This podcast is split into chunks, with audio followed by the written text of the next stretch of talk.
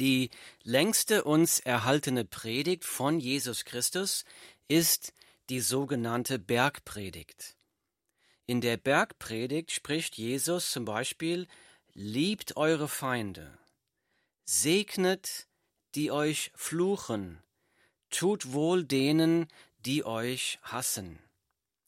In dieser Predigt spricht Jesus alles nun, was ihr wollt, dass die Leute euch tun sollen, das tut auch ihr ihnen ebenso.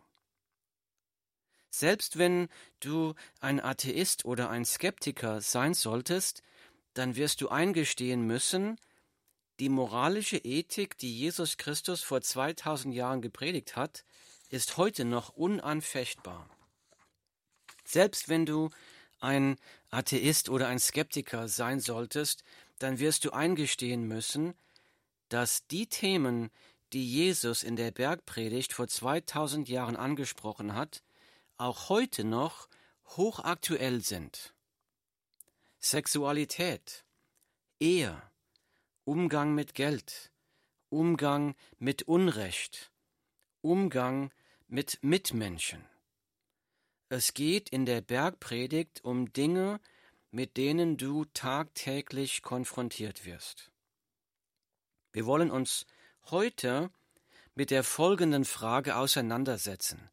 Was will uns Jesus durch die Bergpredigt klarmachen?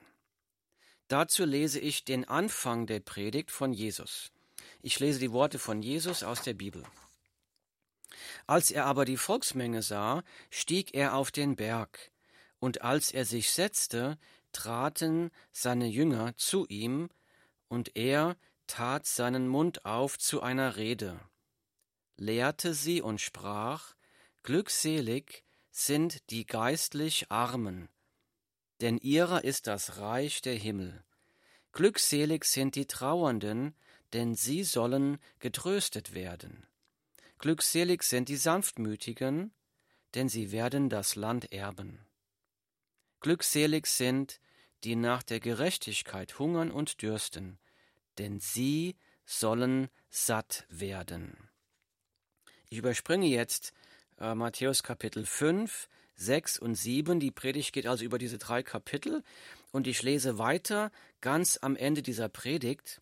Und es geschah, als Jesus diese Worte beendet hatte, erstaunte die Volksmenge über seine Lehre. Denn er lehrte sie wie einer, der Vollmacht hat und nicht wie die Schriftgelehrten.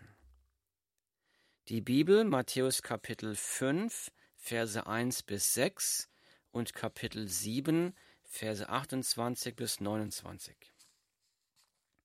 Wir werden uns in den nächsten Vorträgen die Bergpredigt Stück für Stück genauer anschauen. Aber jetzt will ich mich mit der folgenden Frage auseinandersetzen. Was will Jesus uns durch die Bergpredigt klar machen? Jesus beschreibt in dieser Predigt die moralisch-ethischen Wertvorstellungen Gottes. Hier ein paar Beispiele. Zum Beispiel predigt Jesus in dieser Bergpredigt folgendes. Wer aber sagt, du Narr, der wird dem höllischen Feuer verfallen sein. Matthäus 5, Vers 22. Hier geht es darum, um Mord.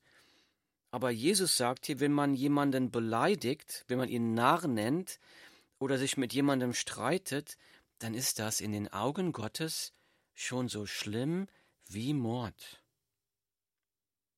An anderer Stelle spricht Jesus in der Bergpredigt, wer eine Frau ansieht, um sie zu begehren, der hat in seinem Herzen schon Ehebruch mit ihr begangen. Matthäus 5, Vers 28. Jesus sagt, eine andere Person mit Begierde anzuschauen, ist in den Augen Gottes schon so schlimm wie Ehebruch. Weiter spricht Jesus, wenn dich jemand auf deine rechte Backe schlägt, so biete ihm auch die andere dar. Matthäus 5, Vers 39. Hier spricht Jesus, zurückschlagen, Böses mit Bösem vergelten, ist in den Augen Gottes Sünde. Jesus sagt weiter, dem, der mit dir vor Gericht gehen und dein Hemd nehmen will, dem lass auch den Mantel. Matthäus 5, Vers 40. Also wenn wir vor Gericht für unsere Rechte kämpfen, selbst wenn jemand uns das letzte Hemd nehmen möchte von uns, dann ist das in den Augen Gottes Sünde. Jesus spricht, gib dem, der dich bittet. Matthäus 5, Vers 42. Hilfsverweigerung ist in den Augen Gottes Sünde. Wenn wir uns also diese Bergpredigt anschauen, dann erkennen wir, wie viel höher der ethisch-moralische Standard Gottes ist als der unsere. Und da erkennt jeder, der das wirklich mit offenen Augen liest, ich bin ein Sünder. Jesus spricht weiter in der Bergpredigt, liebt eure Feinde, segnet, die euch fluchen, tut wohl denen, die euch hassen, und bittet für die, welche euch beleidigen und verfolgen. Matthäus 5, Vers 44. Hier sagt Jesus, die Verweigerung, die zu lieben, die mich hassen, ist Sünde. Die Verweigerung, denen Gutes zu tun, die mir Schlimmes tun, ist Sünde. Wie viel höher ist der ethisch-moralische Standard Gottes als unser eigener? Wer steht da nicht vor Gott als Sünder? Was will uns Jesus durch die Bergpredigt klarmachen? Nummer eins, die Bergpredigt zeigt uns unsere eigene Sünde. In der Bergpredigt gibt uns Jesus auch viele ernste Warnungen. Zum Beispiel lesen wir dort, da spricht Jesus, geht ein durch die enge Pforte. Denn die Pforte ist weit und der Weg ist breit, der ins Verderben führt, und viele sind es, die da hineingehen. Matthäus 7, Vers 13. Jesus spricht hier, geht ein durch die enge Pforte, denn die Pforte ist weit und der Weg ist breit, der ins Verderben führt, und viele, viele sind es, die da hineingehen. Das ist eine ernsthafte Warnung über den breiten Weg, der ins Verderben führt. Was meint Jesus damit im Verderben? Jesus spricht an anderer Stelle in der Bergpredigt folgendes. Wenn dir aber dein rechtes Auge ein Anstoß zur Sünde wird, so reiß es aus und wirf es von dir. Denn es ist besser für dich, dass eines deiner Glieder verloren geht, als dass dein ganzer Leib in die Hölle geworfen wird. Und wenn deine rechte Hand für dich ein Anstoß zur Sünde wird, so haue sie ab und wirf sie von dir, denn es ist besser für dich, dass eines deiner Glieder verloren geht, als dass dein ganzer Leib in die Hölle geworfen wird. Matthäus Kapitel 5, Verse 29 und 30. Das ist eine ernste Warnung über die Konsequenzen der Sünde, über die ewige Hölle. Jesus sagt weiter, denn ich sage euch, wenn eure Gerechtigkeit die der Schriftgelehrten und Pharisäer nicht weit übertrifft, so werdet ihr gar nicht in das Reich der Himmel eingehen. Matthäus 5, Vers 20 schockierend. Die Pharisäer und die Schriftgelehrten, die haben es sich gewidmet dazu, die Gebote Gottes zu befolgen. Sie haben versucht, mit ganzer Kraft gerecht zu sein vor Gott. Sie haben sogar noch zusätzlich zu dem, zu der Bibel noch eigene Gesetze aufgeschrieben, um noch gerechter zu werden vor Gott. Und Jesus warnt hier, ihr müsst noch viel gerechter sein, als diese Leute, als diese Pharisäer und die Schriftgelehrten, um überhaupt in das Reich der Himmel eingehen zu können. Das sind krasse, ernüchternde Warnungen, die Jesus hier spricht. Was will Jesus uns durch die Bergpredigt klar machen? Nummer zwei, die Bergpredigt warnt uns vor den Konsequenzen der Sünde. Atheisten behaupten, der Mensch könne gut sein ohne Gott. Atheisten behaupten, jeder Mensch habe die Kraft, um aus eigener Anstrengung und aus eigener Willenskraft nach dem Standard zu leben, nach einem guten Standard zu leben, auch den, den Jesus hier aufruft. Jesus macht aber in der Bergpredigt ganz klar, das kann der Mensch aus eigener Kraft nicht. Denn Jesus spricht, darum sollt ihr vollkommen sein, gleich wie euer Vater im Himmel vollkommen ist.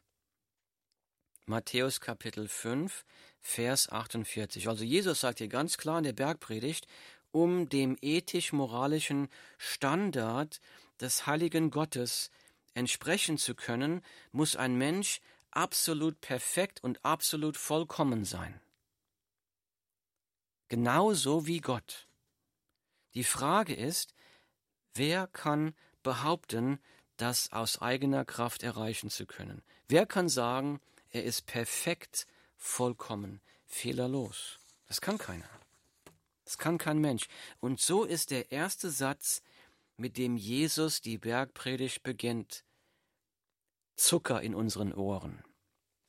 Denn Jesus spricht, glückselig sind die geistlich Armen, denn ihrer ist das Reich der Himmel. Matthäus Kapitel 5, Vers 3 Jesus beginnt die Bergpredigt mit den folgenden Worten Glückselig sind die geistlich Armen, denn ihrer ist das Reich der Himmel. Hier deutet Jesus schon darauf hin, das Himmelreich ist nicht das Verdienst der Menschen. Ist nicht das Verdienst der Menschen, die durch eigene Leistung versuchen, ins Himmelreich zu kommen. Hier ist was anderes gemeint. Erstmal, was will Jesus uns durch die Bergpredigt klar machen. Nummer drei. Die Bergpredigt zeigt uns, aus eigener Kraft können wir den hohen ethischen, moralischen Maßstab Gottes nie und nimmer erreichen. Unmöglich.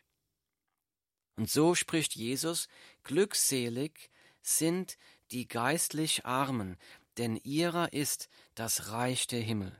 Glückselig sind die Trauernden, denn sie sollen getröstet werden. Matthäus Kapitel 5, Verse 3 bis 4. Das Himmelreich ist ein unverdientes Geschenk der Gnade für die, die erkennen, dass sie bankrott vor Gott stehen. Dass sie erkennen, ich bin ein Sünder, ich kann diese, diesen moralischen Standard, den Gott hat, den kann ich nie aus eigener Kraft erreichen.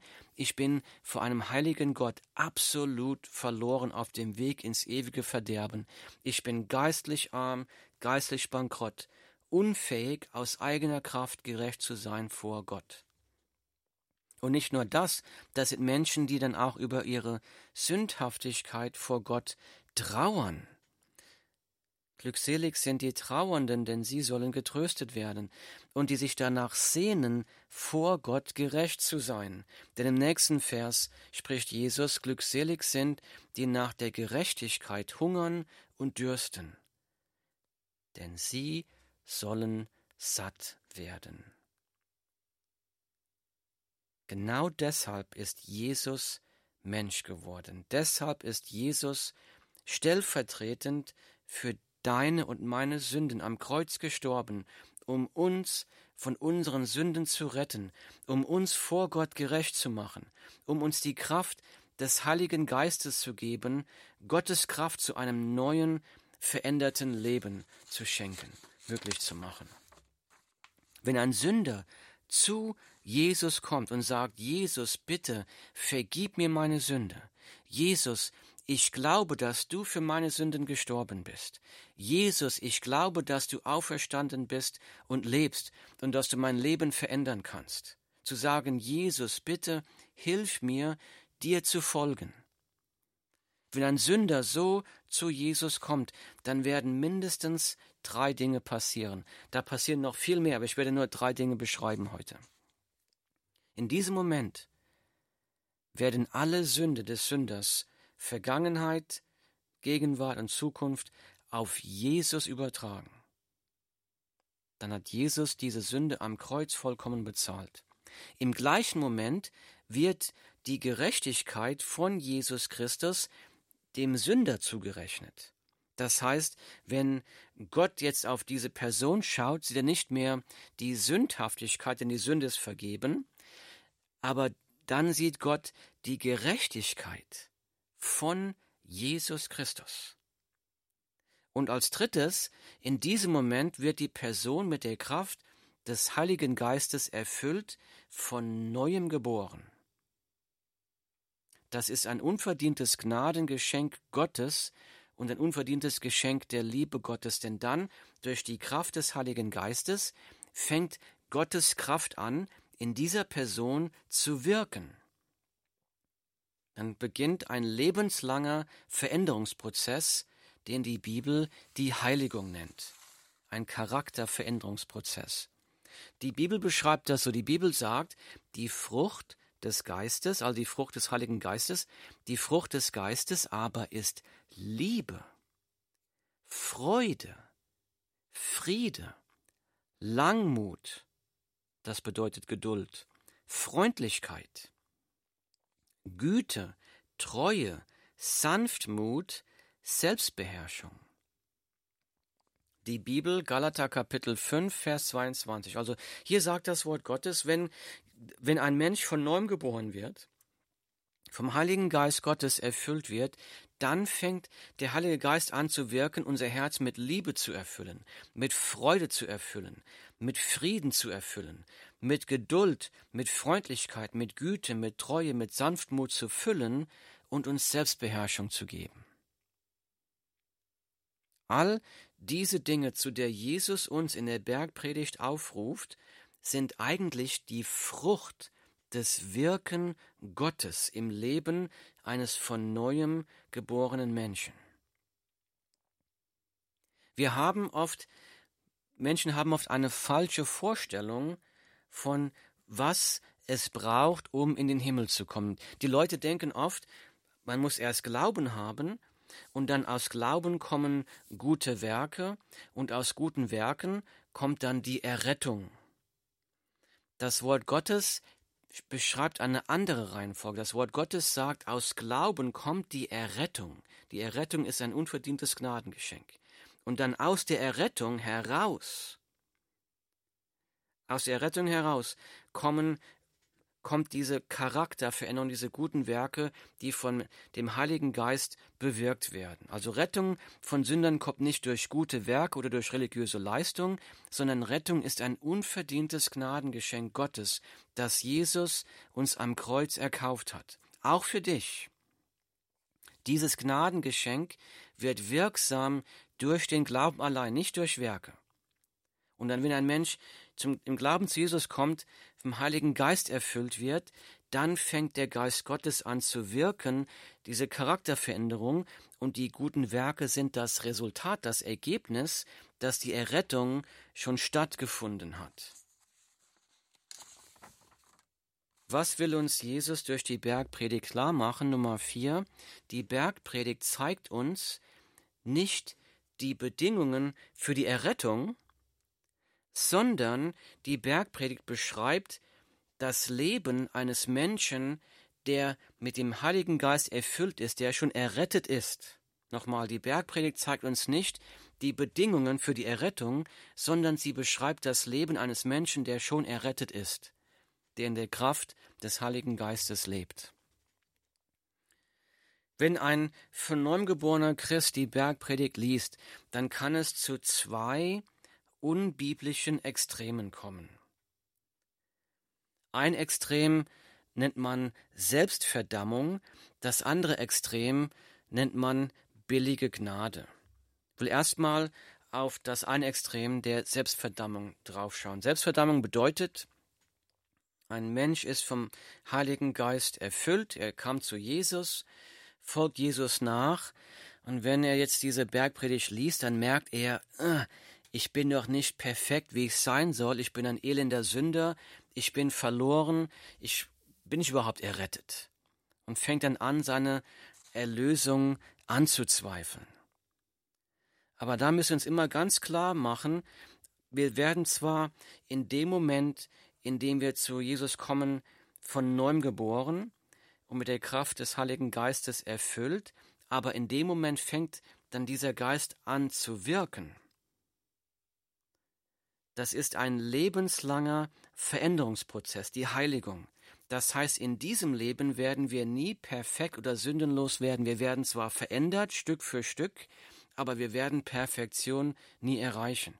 So sagt das Wort Gottes, weil ich davon überzeugt bin, dass der, welcher in euch ein gutes Werk angefangen hat, es auch vollenden wird bis auf den Tag Jesu Christi. Die Bibel, Philippa Kapitel 1, Vers 6. Hier sagt das Wort Gottes, ich bin davon überzeugt, dass der, also Gott, welcher in euch ein gutes Werk angefangen hat, es auch vollenden wird bis auf den Tag Jesu Christi. Wenn, solange du noch atmest, wenn du von neuem geboren bist, solange du noch atmest, ist die Kraft Gottes noch nicht fertig mit dir. Gott arbeitet noch an dir. Wann wird Gott diese Arbeit vollenden? Am Tag Jesu Christi. Das heißt, solange du noch atmest, ist Gott noch am Werk in dir. Und das gibt mir viel Hoffnung und Mut an den Tagen, wo ich denke, oh, ich, aber dann schau mal zurück. Schau mal zurück, wenn du von neuem geboren bist. Schau mal zurück, wie sehr Gottes Kraft dein Leben schon verändert hat. Schau mal, von was sich Jesus schon befreit hat. Wie, wie dein Leben aussah vor fünf Jahren verglichen mit heute. dann wirst du sehen, ja, ich sehe das Wirken des Heiligen Geistes in mir. Und wenn ich sündige, als von neuem geborener Christ, dann soll ich natürlich mich darüber ähm, Reue fühlen, natürlich und auch zu Jesus kommen, um ihn um Vergebung zu bitten. Unser Herr Jesus ist ein barmherziger und gütiger Herr. Deshalb hat er uns auch in der Bergpredigt das Vaterunser zu beten gelehrt. Er lehrte uns zu beten und vergib uns unsere Schuld. Matthäus 6, Vers 12. Das heißt, wir können zu Jesus kommen und ihm um Vergebung bitten. Jesus ermutigt uns tagtäglich, Vergebung und Kraft bei ihm im Gebet zu suchen. Jesus spricht in der Bergpredigt, Bittet, so wird euch gegeben, sucht, so werdet ihr finden, klopft an, so wird euch aufgetan. Denn jeder, der bittet, empfängt, und wer sucht, der findet, und wer anklopft, dem wird aufgetan. Matthäus Kapitel 7, Verse 7 bis 8. Also, wenn du erkennst, ich bin, ich brauche noch die Kraft von Jesus Christus, um gegen Sünde zu kämpfen, dann komm zu ihm und bitte ihn um Kraft. Er wird dir die Kraft geben. Gib nicht auf. Was will Jesus uns durch die Bergpredigt klar machen? Nummer 5. Die Bergpredigt ermutigt uns, auf Jesu Gnade zu vertrauen. Vertraue auf Jesu Gnade. Wir sind nur aus Gnade errettet, wir brauchen seine Gnade neu jeden Tag. Es gibt zwei Extreme, wenn ein von neuem geborener Christ die Bergpredigt liest. Extrem Nummer eins war die Selbstverdammung. Extrem Nummer zwei ist die sogenannte billige Gnade. Die billige Gnade bedeutet, jemand mag denken, na ja, Jesus ist für meine Sünden gestorben, ich lebe jetzt in seiner Gnade dann kann ich mich ja zurücklehnen, tun und lassen, was ich will, und ich warte nur, bis der Heilige Geist mich verändert. Und nichts könnte unbiblischer sein, denn Jesus hat das folgende Gleichnis gesprochen am Ende der Bergpredigt. Jesus hat gesagt, wer meine Worte hört und sie tut, ist wie ein kluger Mann, der sein Haus auf den Felsen gebaut hat. Denn wenn die Stürme des Lebens kommen und die Wasser, die Flut kommt, dann wird alles gegen das Haus angreifen, aber das Haus wird nicht fallen, weil es auf den Felsen gebaut ist. Das sind die Leute, sagt Jesus, die seine Worte hören und sie auch tun. Und dann sagt Jesus weiter, die Leute, die meine Worte hören, aber nicht tun, das ist wie ein Mensch, der sein Haus auf den Sand baut. Und wenn dann die Flut und die Stürme des Lebens kommen, dann wird dieses Haus zerbrechen. Und so spricht Jesus, tut, was ich euch sage. Jesus spricht, so soll euer Licht leuchten vor den Leuten, dass sie eure guten Werke sehen und euren Vater im Himmel preisen in der Bergpredigt. Das heißt also, wir sollen unser Licht leuchten lassen mit dem Ziel, dass der Vater im Himmel gelobt und gepriesen wird. Das heißt, Gott hat dich und mich geschaffen, damit seine Herrlichkeit durch unser Leben sichtbar wird. Dann hat er uns auch noch gerettet von unseren Sünden durch Jesus Christus, damit, und er hat uns den Heiligen Geist geschenkt, nicht um uns zu verherrlichen, nicht, dass wir uns zurücklehnen können, sondern damit er durch unser Leben verherrlicht wird, dass die Menschen in uns sehen, was Gott Wunderbares in Menschenleben tun kann. Wenn ich mit Gottes Kraft im vollen Vertrauen auf seine Gnade, im vollen Vertrauen auf sein Wort, sanftmütig und geduldig Unrecht erdulden kann, dann sehen die Menschen Jesus in mir wenn ich mit Gottes Kraft die Leute lieben kann, die mich hassen, wenn ich Gutes tun kann, denen, die mich belügen und betrügen, dann werden die Leute die Herrlichkeit, die Liebe von Jesus Christus in meinem Leben sehen und dadurch wird der Name Gottes verherrlicht. Dann wird der herrliche, wunderbare Name unseres Herrn Jesus Christus verherrlicht. Was will Jesus uns durch die Bergpredigt klar machen? Nummer 6. Die Bergpredigt ruft dich und mich zum heiligen Leben, zur Verherrlichung Gottes auf. Die Bergpredigt ruft dich und mich zum heiligen Leben, zur Verherrlichung Gottes auf. Und wenn wir das tun in unserem Leben, wozu Gott uns berufen hat, wozu Gott uns geschaffen hat, nämlich seine Herrlichkeit sichtbar zu machen, seine Liebe durch uns fließen zu lassen, seine Gnade durch uns fließen zu lassen, dann werden wir als Nebenprodukt die Lebenserfüllung erfahren. Es gibt kein erfüllenderes Leben als ein Leben für die Herrlichkeit von Jesus. Und so kommen wir zur Zusammenfassung. Was will Jesus uns durch die Bergpredigt klar machen? Nummer eins. Die Bergpredigt zeigt uns unsere eigene Sünde. Nummer zwei, die Bergpredigt warnt uns vor den Konsequenzen der Sünde. Nummer drei, sie zeigt uns, aus eigener Kraft können wir den hohen ethischen Maßstab Gottes nie erreichen. Ich kann es aus eigener Kraft nicht. Ich brauche einen Retter und dieser Retter ist Jesus Christus. Die Bergpredigt Nummer vier, die Bergpredigt zeigt uns nicht die Bedingungen für die Errettung, sondern sie beschreibt die Frucht des Heiligen Geistes im Leben der Erretteten. Nummer fünf, sie ermutigt uns, auf Jesu Gnade zu vertrauen. Nummer sechs, die Bergpredigt ruft uns zum heiligen Leben, zur Verherrlichung Gottes auf. Und wenn du noch nicht Frieden mit Gott gemacht hast in Jesus Christus, dann tu das bitte noch heute denn morgen kann es zu spät sein. Himmlischer Vater, wir danken dir, dass dein Wort